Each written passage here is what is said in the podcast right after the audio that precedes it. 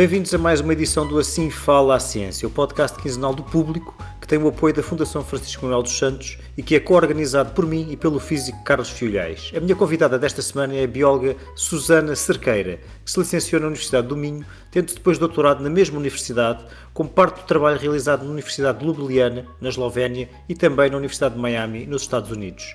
Desde o doutoramento tem estudado as lesões na espinal medula e as possíveis curas. Trabalhou no Centro Alemão para as doenças neurodegenerativas, em Bonn, e é desde 2014 investigadora na Miller School of Medicine, em Miami, nos Estados Unidos.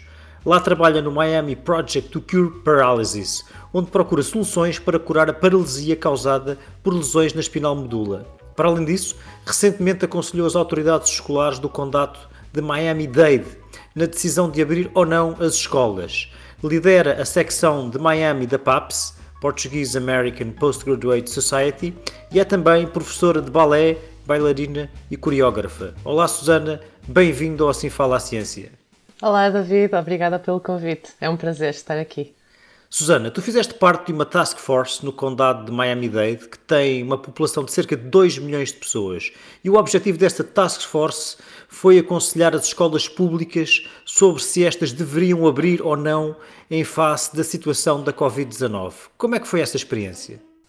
Uh, bem, em primeiro lugar, foi uma surpresa ser convidada para fazer parte deste painel mas foi sem dúvida uma experiência muito enriquecedora, quer a nível pessoal, quer a nível profissional, e muito gratificante porque tive a oportunidade de dar o meu contributo e a minha experiência e o meu conhecimento para resolver os problemas que foram surgindo devido à, à pandemia, particularmente ao nível da abertura das escolas como cientistas, nós às vezes isolamos-nos um bocadinho no nosso laboratório e ficamos demasiado uh, focados no trabalho, então foi uma oportunidade de realmente ver a, a, essa minha contribuição imediata. E como estavas a dizer, fui convidada então a fazer parte de um painel de especialistas de várias áreas, especialistas em saúde pública, epidemiologia, ciência, virologia, e o nosso papel era analisar em tempo real os dados que nos eram fornecidos sobre a pandemia e as estatísticas de evolução da pandemia e, após essa análise, começar a definir critérios que nós achávamos prioritários para ter em consideração antes da tomada de decisão sobre a abertura ou não das escolas. E devo dizer que fiquei muito surpreendida e, e foi muito bom ver a rapidez e a eficácia com que o grupo de escolas aqui de Miami-Dade uh, desenhou esta estrutura e esta equipa para resolver os problemas levantados pela pandemia. Por isso, para mim, foi uma experiência, acima de tudo, muito gratificante e foi bom poder contribuir então para esta, este problema. E como é que foram tomadas essas decisões no Condado de Miami-Dade? Que critérios é que o grupo que integraste utilizou para hum, aconselhar ou não a abrir as escolas e já agora se aconselharam ou não a abrir as escolas e como? Sim. Uh, em primeiro lugar, isto foi um processo, como todos sabemos, que demorou bastante tempo, não é? Isto já vai há um ano, por isso houve várias alturas em que nós aconselhamos fechar as escolas e a partir de setembro, quando os números começaram a melhorar e os critérios começaram a aproximar-se do que nós desejávamos, nós realmente produzimos uma recomendação para reabrir as escolas. Em relação ao nosso trabalho e aos critérios que definimos, em primeiro lugar, antes de definir estes critérios prioritários, o que nós trabalhamos também foi quais seriam os modelos alternativos ao ensino tradicional e presencial. Por isso tivemos também um papel importante na criação do quer de um modelo de ensino virtual e também de um modelo que nós falamos inicialmente que seria um modelo híbrido e discutimos como poderia ser possível ter ao mesmo tempo ensino presencial e virtual de forma a que os alunos pudessem continuar a ir à escola, mas ao mesmo tempo garantir as condições de segurança devido à pandemia.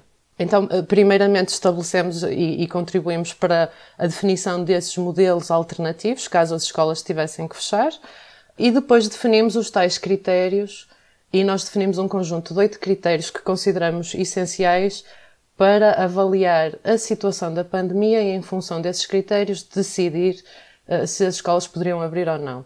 E então o que nós definimos foi, por exemplo, a percentagem de testes positivos a Covid, era um dos critérios que nós consideramos essenciais, e idealmente esse número deveria uh, estar abaixo de 10%, mas numa tendência a aproximar-se dos 5%. Então, idealmente, para as escolas abrirem, nós definimos que uh, o número de testes positivos à Covid na comunidade deveria estar abaixo de 5%. Outra coisa que nós uh, definimos foi que nós todos sabemos que o desenrolar desta pandemia é muito dinâmico, por isso é difícil às vezes basear tudo em números absolutos. Então nós definimos também tendências e estávamos a olhar a tendências durante períodos de semanas e essas tendências que nós definimos nos nossos critérios tinham a ver, por exemplo, com o número de casos de pessoas hospitalizadas com Covid e também o número de camas ocupadas nas unidades de cuidados intensivos. E para as escolas abrirem, nós consideramos que a tendência uh, deveria ser uma descida contínua uh, no número de casos de hospitalizações por Covid. Também o número de casos total na comunidade era importante e, e estávamos com muita atenção a seguir a tendências, mais uma vez contínuas e descidas no número de casos total na comunidade. A testagem foi também um parâmetro que nós tínhamos em consideração e era importante analisar a acessibilidade aos testes de PCR e também a rapidez de resposta para saber o resultado desses testes. Por isso, nós estávamos a seguir todos estes critérios e quando os números viessem idealmente a encontrar estes nossos objetivos, aí sim nós poderíamos propor a abertura das escolas. E isto aconteceu em setembro. No verão, em Miami, o número de, de casos Covid estava bastante elevado.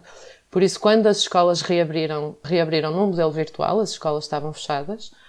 Mas no final de setembro, nós, eh, numa das nossas reuniões, analisamos todos estes critérios e verificamos que se encontravam nos nossos objetivos e estavam as condições propícias para a reabertura da escola. Então, no final de setembro, nós de facto recomendamos ao Conselho de Escolas de Miami-Dade que poderiam abrir as escolas. O nosso poder não era decisão, por isso, após a nossa recomendação, os nossos critérios foram levados ao Conselho de Escolas aqui de Miami e sim, eles depois decidiram reabrir as escolas e iniciar o processo de reabertura. Deixa-me dizer que uma coisa também que me surpreendeu bastante e eu acho que foi bastante positiva aqui foi a forma como todo este processo foi comunicado à comunidade escolar e até as nossas reuniões entre especialistas houve alturas em que estavam a ser transmitidas em direto e qualquer pessoa uh, poderia part não participar, mas ouvir e ter acesso a essas reuniões. Por isso, uma coisa de salientar é que também a comunicação da liderança aqui da comunidade das escolas de Miami-Dade foi muito clara e muito efetiva e eu senti que as pessoas sentiam muita segurança na forma como uh, lidaram com esta situação, porque foi tudo muito transparente e muito baseado em dados científicos. Essa é de facto uma experiência notável de participar num órgão de aconselhamento ao poder político. O que é que destacas de que princípios, ou que já falaste da transparência, por exemplo, que, que princípios é que devem nortear essa relação entre a ciência e o poder político? Sim, isso, isso, é uma boa questão e acho que tem sido muito evidente neste último ano e na nossa gestão da pandemia que é realmente essencial haver um diálogo entre os especialistas e a comunidade científica e o poder político.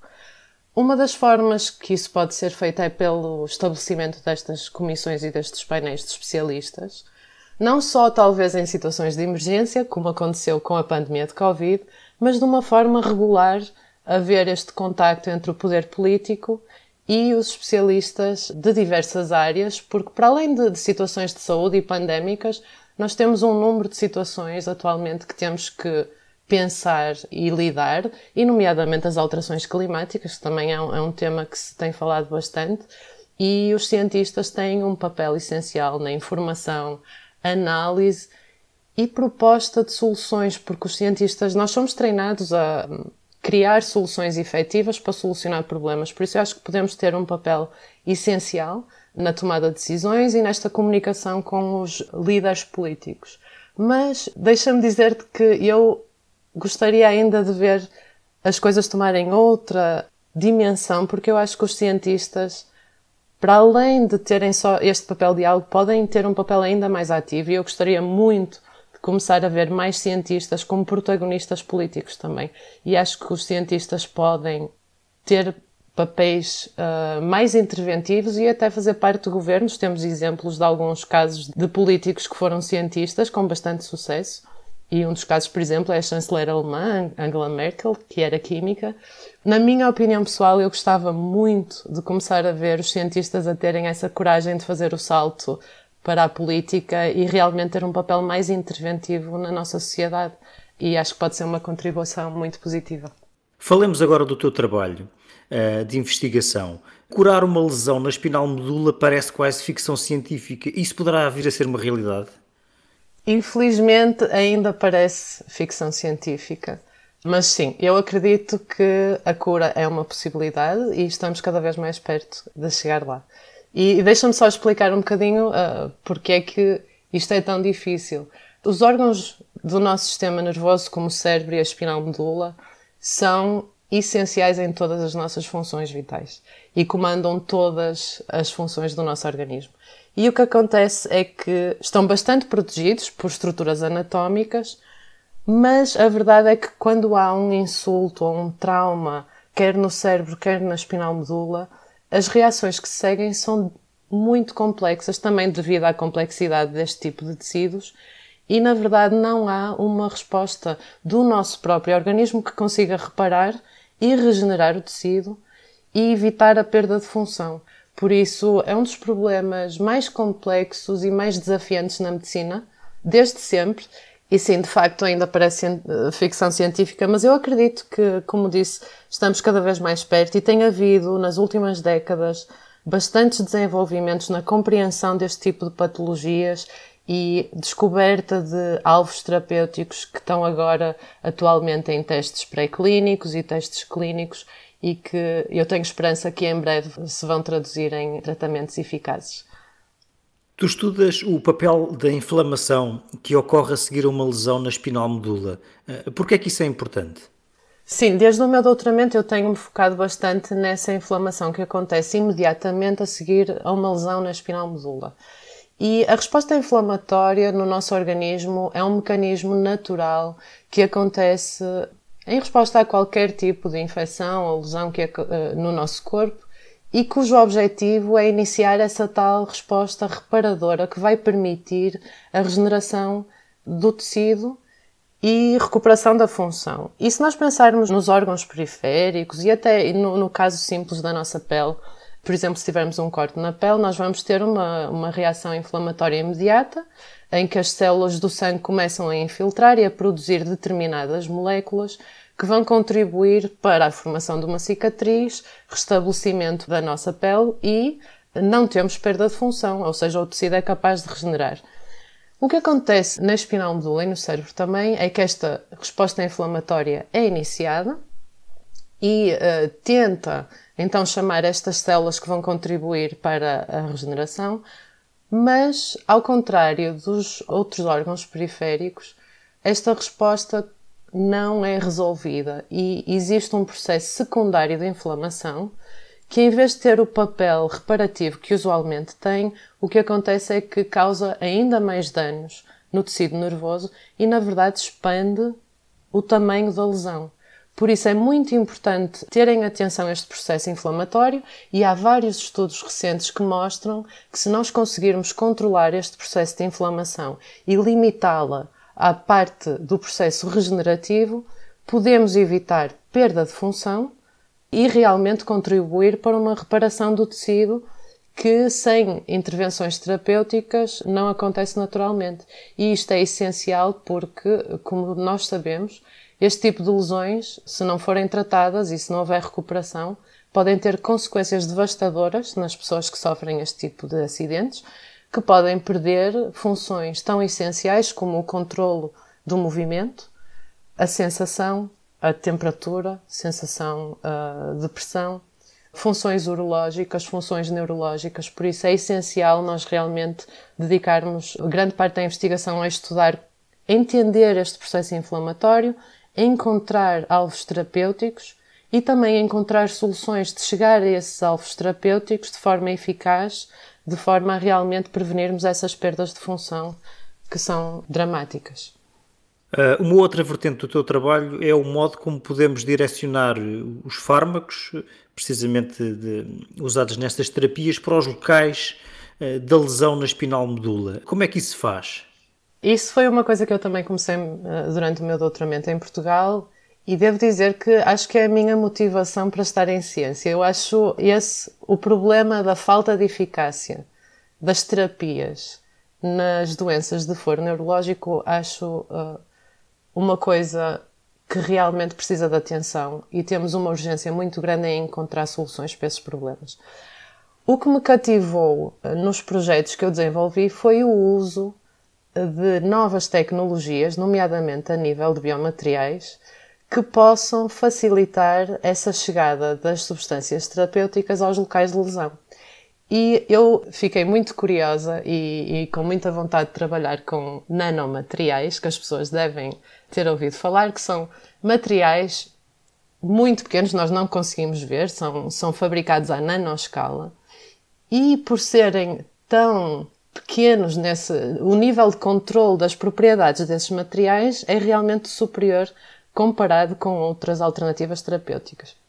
Então nós podemos desenhar estes nanomateriais, e as pessoas talvez estejam familiarizadas também com o termo de nanopartículas, que podem ter várias alterações conforme o tecido a que nós queremos chegar e podem levar dentro de si os tais medicamentos e fármacos e só quando chegam, idealmente quando chegam ao local de lesão e onde a patologia está a decorrer, vão manter-se lá e de forma controlada e também de forma prolongada vão libertar o componente ativo e permitir então a resolução da doença e o restabelecimento de uma homeostasia e do estado natural uh, do tecido. Então o que eu tenho feito é realmente explorar esses nanomateriais de várias formas, querem nanopartículas, querem outro tipo de estruturas, e usá-los para combater precisamente esta inflamação aguda e tentar controlar este processo de maneira a proteger o tecido e evitar perdas de função.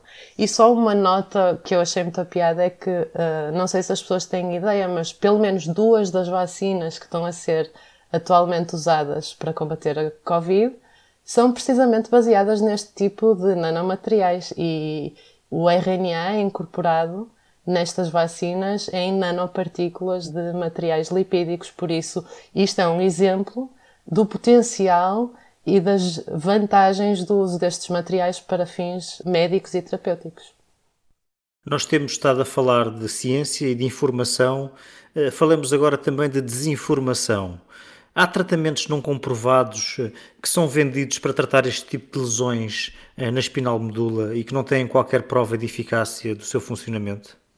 Sim, uh, isso é um problema e infelizmente existem casos da chamada pseudomedicina e pseudociência, não só a nível de tratamento de lesões de espinal medula, mas outras doenças também.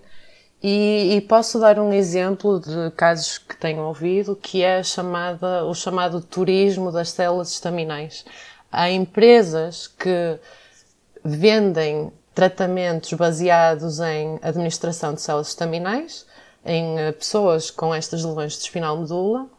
E apesar de ser uma estratégia que atualmente está a ser bastante investigada em ciência, o uso destas células para a reparação do tecido, a verdade é que neste momento não temos nem prova da segurança nem da eficácia do uso destes tratamentos. Precisamos ainda de mais algum tempo para definir que tipo de células podem ajudar na reparação e como é que nós podemos administrar este tipo de tratamentos de forma a não causar nenhum problema adicional de saúde aos pacientes e realmente ser eficaz.